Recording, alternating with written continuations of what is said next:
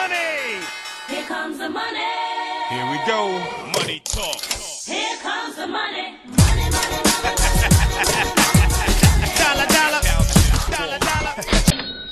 Olá, eu sou a Bárbara Barroso, sou especialista em finanças pessoais e educação financeira e sejam bem-vindos ao Money Bar, o podcast de finanças pessoais onde falamos sobre dinheiro de forma descontraída e descomplicada. E antes de mais, boas festas! Isto vai ser estranho para quem está a ouvir o podcast noutra, noutra altura do ano, mas a verdade é que este podcast, este episódio em particular, está a ser lançado em vésperas de Natal e não queria deixar de vos desejar festas felizes, um Feliz Natal um, e espero que tenham um 2020 fantástico. Então, e porque imagino que por esta altura, a lançarem, que estou a lançar o podcast, andem às avessas, com o bacalhau, com o peru, com os sonhos, com as rabanadas, ou então, quando estiverem a ouvir, estão na ressaca, hoje vou deixar-vos aqui um pequeno aperitivo. Aliás, um shot de conhecimento concentrado e que vos vai ajudar, assim espero, não é? A organizarem melhor as vossas finanças pessoais para começarem já o próximo mês, o próximo ano mesmo, em alta. Então, hoje trago-vos 5 metodologias para melhorarem as vossas finanças pessoais. Não só hum, temos aqui metodologias re- relacionadas com hum, a avaliação das nossas finanças pessoais, como com a relação com o nosso dinheiro, a implementação de hábitos, mas sem mais demoras, vamos a isto. Então, primeira metodologia é a metodologia da avaliação do custo por hora. E eh, ainda recentemente estive na SIC Notícias a falar sobre isto e basicamente o que nós fazemos com esta metodologia é arranjar uma medida que nos vai ajudar a tomar decisões financeiramente mais conscientes e adequadas ao nosso bolso. E eu vou aproveitar a época do Natal para ah, utilizar aqui alguns valores, um deles do, de um estudo do Observador de 7LM, que indica que os portugueses, em média, esperam gastar no Natal este ano cerca de 388 euros. Claro que haverá quem gaste mais, claro que haverá quem gaste menos, é uma média, meus amigos. Contudo, de bom e de menos bom que trazem as médias. E para aproveitar, vou dar um exemplo ah, que eu uso muitas vezes em sala de aula para explicar aqui a média. E, e agora estou aqui a pensar se eu já comentei isto num episódio ou não. Bem, mas em todo caso, para quem ah, não ouviu, vou explicar. Então vamos imaginar, não é?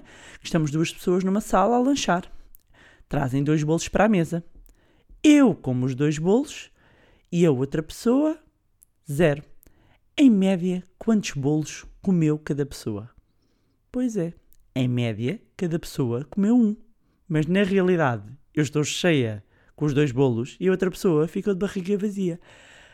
Pronto, é isto que temos de ter atenção quando, quando usamos médias. Mas eh, a verdade, e isto é aqui uma situação caricata, mas que nos ajuda a perceber que hum, às vezes as médias podem não refletir a total verdade, mas são uma ferramenta efetivamente útil para nós trabalharmos. Portanto, depois do nosso momento lúdico-pedagógico, voltamos então à nossa metodologia do custo de hora. Eh, e que neste caso vamos aplicar um custo de hora do consumo consciente. Portanto, de acordo com os dados da Pordata, em média, o salário em Portugal em 2018 ronda, rondava os 970 euros.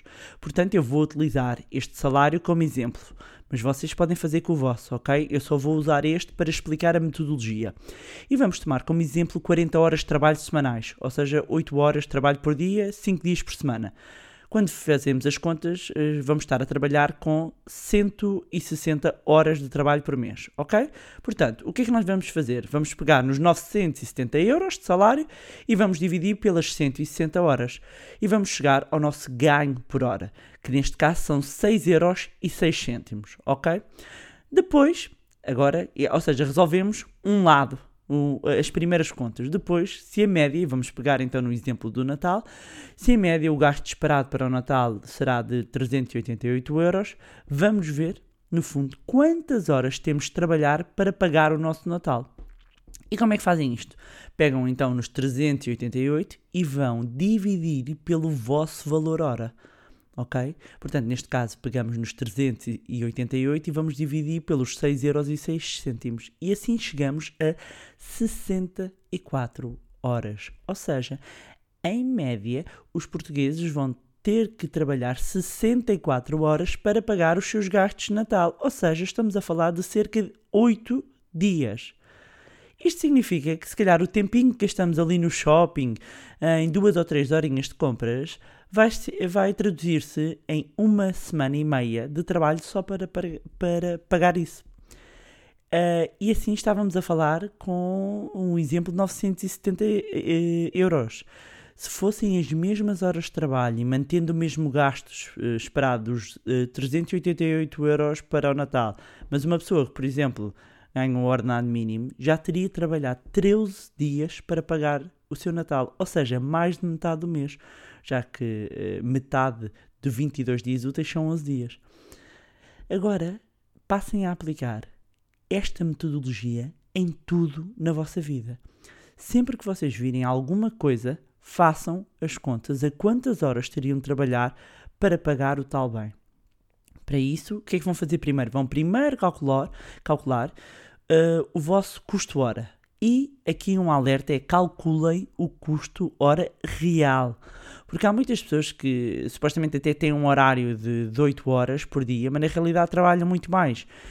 Um, e a título de exemplo, eu durante uma parte da minha vida um, em que trabalhei em redações, o, o horário uh, que tinha era de 7 horas, porque era 35 horas semanais, era de 7 horas por dia, e eu nunca trabalhava menos de 11, todos os dias. E atenção, eu era super feliz, ok?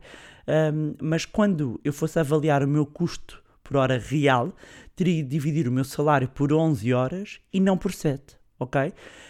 Um, e, e só, só muitas vezes este exercício de nós irmos descobrir o nosso custo por hora às vezes pode nos deixar assim um bocadinho deprimidos, eu sei.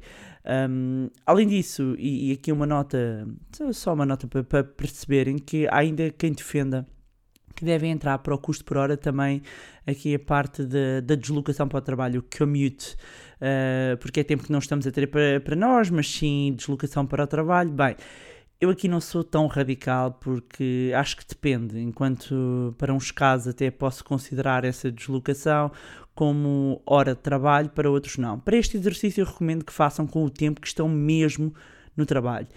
Mas aqui atenção, se por exemplo costumam, depois de chegar a casa mais tarde, por norma, dedicar mais uma horinha no computador a trabalhar para o trabalho que é remunerado, essa hora conta, ok? Portanto, descubram nesta metodologia, nesta primeira metodologia, é muito importante descubram o vosso valor hora. Apontem esse valor no telemóvel e sempre que estejam perante uma compra, uh, um impulso consumista, um pedido de um filho, do the math. Façam as contas. E atenção, quando falamos de filhos, não precisam de atirar à cara do, dos vossos filhos. Eu tenho de trabalhar 20 dias para te pagar isto. Muita atenção aqui às crenças que estamos a passar aos nossos filhos, ok? Aquilo que eu chamo as sementes financeiras tóxicas. Eu irei depois dedicar um episódio um, a falar disto, mas pronto, queria sobretudo resumir aqui a ideia de como é que vocês Uh, uh, e porque é que é importante nós uh, utilizarmos esta metodologia para tudo na nossa vida, ou seja, avaliarmos o nosso custo por hora, passarmos a ter esta ferramenta no nosso poder e sempre que queremos comprar alguma coisa, nós avaliarmos um, qu quantas horas teremos de trabalhar para pagar isto. Isto vai nos ajudar imenso a nós passarmos a ter uma perspectiva e um olhar diferente sobre algumas compras. Agora passamos à próxima metodologia. Segunda metodologia, avaliação do orçamento. Portanto, eu aqui já falei em episódios anteriores de ferramentas para fazerem um mapa de receitas e despesas, vulgarmente chamado de orçamento, mas na realidade não é. Uh, adiante. Uh, apps, programas de gestão de, de, de, contas financeiras, também podem usar o Excel, um caderno, o que for. O importante é apontarem todas as receitas e as despesas. E ora bem, para quem faz este apontar de todas as despesas e as receitas, já está uh, um passo um bocadinho uh, mais à frente. Uh, quem não o faz uh, pode então uh, começar a fazê-lo, ou então para, para aqui, para a avaliação do orçamento, neste caso é a avaliação do nosso mapa de receitas e despesas, pode recorrer ao extrato bancário, sobretudo se for uma pessoa que use muito o cartão de débito, ok? Ou cartão de crédito, mas o cartão de débito, sobretudo. Se for uma pessoa que usa muito o dinheiro, não vai, quer dizer, o extrato não serve aqui para, para a nossa ferramenta, mas o ideal é ver aqui um apontar de todos os gastos, porque desde o momento em que, por exemplo, eu levanto 50 euros e depois uh, no, no, no, meu extrato só está, ou no meu movimento bancário, um, no home banking, aqui não é questão do extrato, é vão ao, M, ao home banking, uh, porque tem mais dados do que quando retiramos o, os movimentos numa, numa ATM. Uh, a verdade é que eu levanto 50 euros, eu registro o levantamento de 50 euros, mas depois como é que eu distribuo estes 50 euros se nós não apontamos, não sabemos através daqui do, do, do movimento da nossa conta. Portanto, para quem usa o cartão, muito cartão, podem uh, ir ao vosso extrato no home banking, exportem para Excel ou imprimam. Eu prefiro que imprimam e uh, o ideal é ter aqui uma fotografia de um mês. Um, e, e, vai ser preciso um, realmente imprimir. E acreditem, acreditem que nós às vezes precisamos de ver e que vai fazer a diferença. Acreditem, meus amigos, são 15 anos a trabalhar na área. Ok? Give me some credit, ok? Portanto, imprimam e se querem ver aqui alterações uh, uh, feitas, uh, isto é sobretudo transformador. Isto já é transformador para quem, para quem aponta as despesas, porque a questão é, não, não nos basta apontar as despesas, é preciso depois nós fazermos alguma coisa com os dados que temos, senão só estamos a fazer uma recolha de dados, ok? Mas já é útil para quem faz a recolha, para quem nunca fez, então isto é um choque.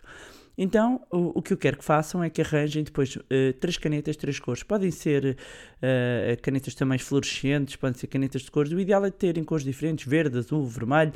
Um, a primeira, a primeira uh, depois de terem estas três cores diferentes, a primeira coisa que eu quero que façam é pegam no, nos vossos movimentos aqui no papel e quero que vão sublinhar uh, as últimas despesas que vocês consideram que foram desnecessárias, ok?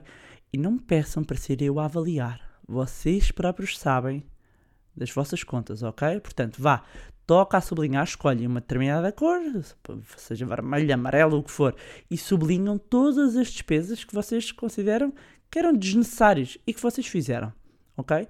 Depois, noutra cor, vão sublinhar as despesas que vocês consideram serem essenciais. E essenciais são aquelas sem as quais vocês não conseguem viver. São essenciais para a vossa família, são essenciais para a vossa vida. Ok? Depois, outra cor vai ser para as despesas que até podem ser essenciais, mas que vocês consideram que conseguem reduzir, renegociar, ou seja, que não é um valor que é fixo e que eu não consigo fazer nada em relação a isto. Ok?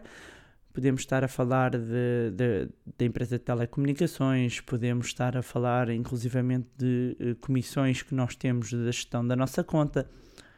Vocês conseguem fazer essa avaliação, ok? Portanto, recapitulando, a primeira cor são as despesas desnecessárias, aquelas que não precisavam de ser feitas, aquelas que foram supérfluas, ok? Que vocês podiam não ter feito, mas que vocês fizeram, sublinho. A outra cor, as essenciais, aquelas sem as quais vocês não podem viver e que contam mesmo, e as outras são as essenciais, mas que vocês acreditam que podem renegociar. Depois de terem a vossa folha completamente colorida, eu quero que vocês comecem por somar os valores da primeira cor, ou seja, das despesas desnecessárias. Okay? Somem e vejam qual foi o valor que deu. Okay? Depois, quero que somem o valor das despesas essenciais que acham que conseguem renegociar, ou seja, a terceira categoria de despesa. Ok?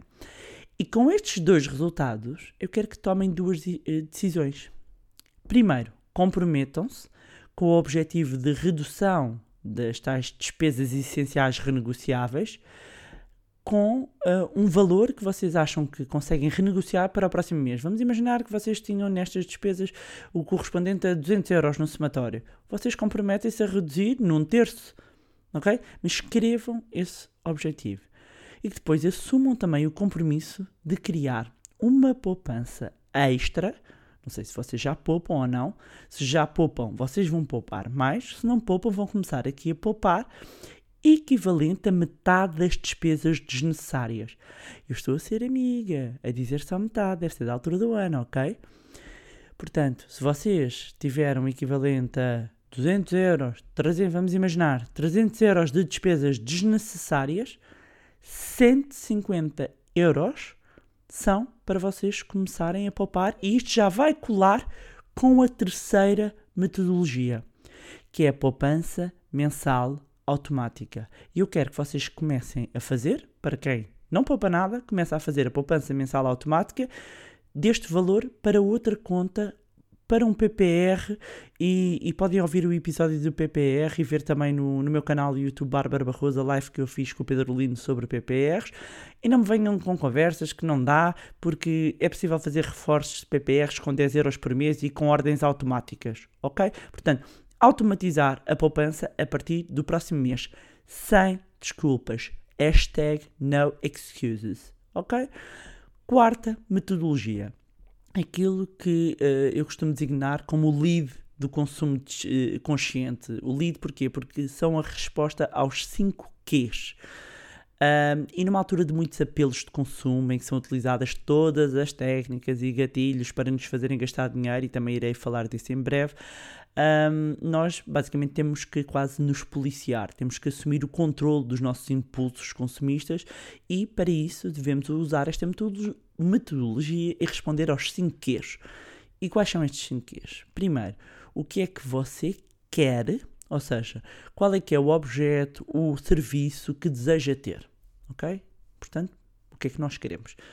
Um, o segundo que é para quê? Ou seja, qual é que é o propósito, o intuito, um, e nomeadamente se esse querer está alinhado com os nossos próprios valores. O terceiro que é o quando, ou seja, em que prazo, em que horizonte temporal. O quarto que é quanto. Qual o preço, neste caso, uh, do item do desejo, o valor. E aqui podemos não só o valor, mas o valor que nós precisamos, inclusivamente, poupar mensalmente para atingir essa, essa meta. E aqui temos o quanto já temos, ou seja, perante o quanto, quanto é que custa, não é? Quanto é que eu já tenho para isso e quanto é que eu vou precisar, ok? E por fim, o quinto é quem vai pagar. Quem? é, do bolso de quem é que vai sair esse dinheiro? Do seu, do seu companheiro, de um sócio? E esta metodologia dos 5 Qs pode ser aplicada ao consumo consciente, mas também quando estamos a avaliar, inclusivamente, oportunidades de negócios e até de empreender. Ok?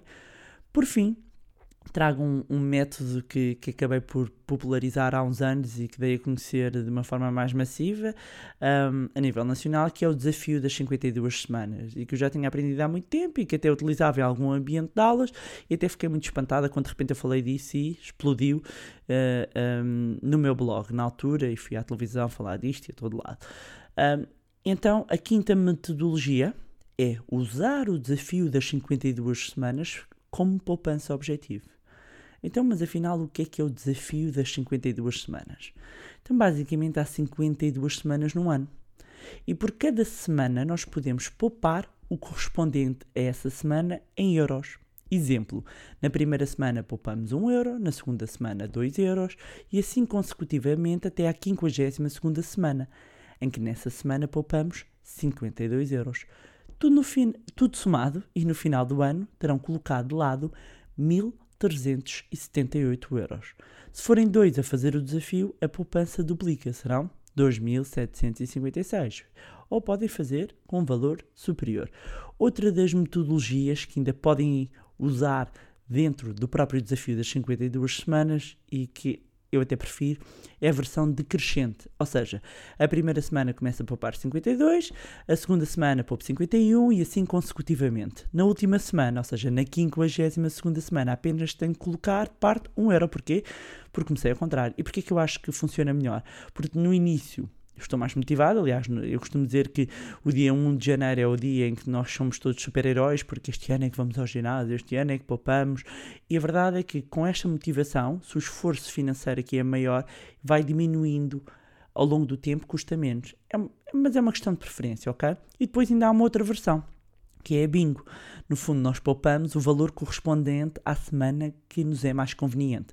Vamos imaginar que na primeira semana conseguimos poupar 52 euros, então sublinhamos. E aqui estou a falar do sublinhar porquê? Porque eu tenho um mapa, um calendário, um, onde vocês têm os valores por cada uma da, das semanas, podem depois uh, adaptar e escolher a metodologia que dá melhor para vocês.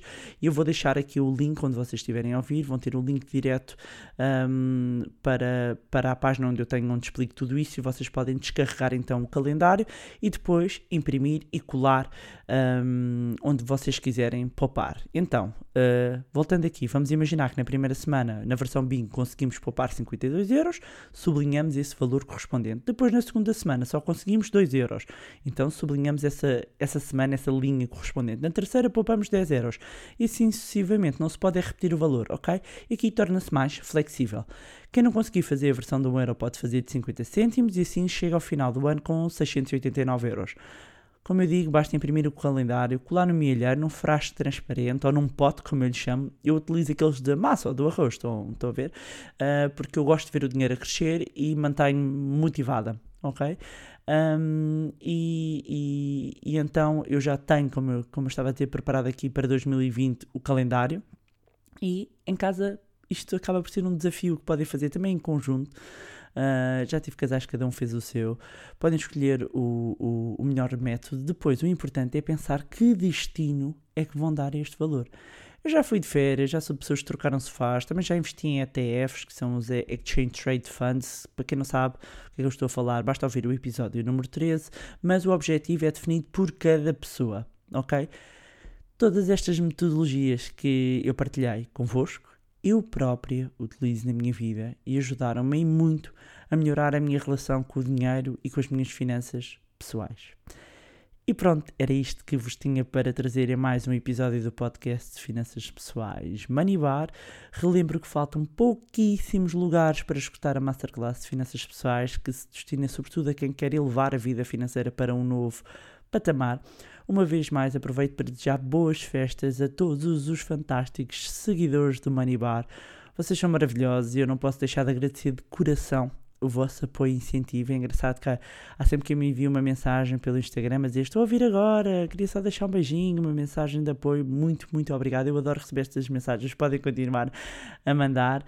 Mais uma vez, não se esqueçam de subscrever o podcast onde estiverem a ouvir, deixarem uma avaliação também lá no iTunes para mais pessoas terem acesso a conteúdos de literacia financeira e acompanha, como eu, como eu costumo dizer, também o Instagram uh, um, Bárbara underscore underscore Barroso, o blog barbarabarroso.pt ou mesmo o site moneylab.pt.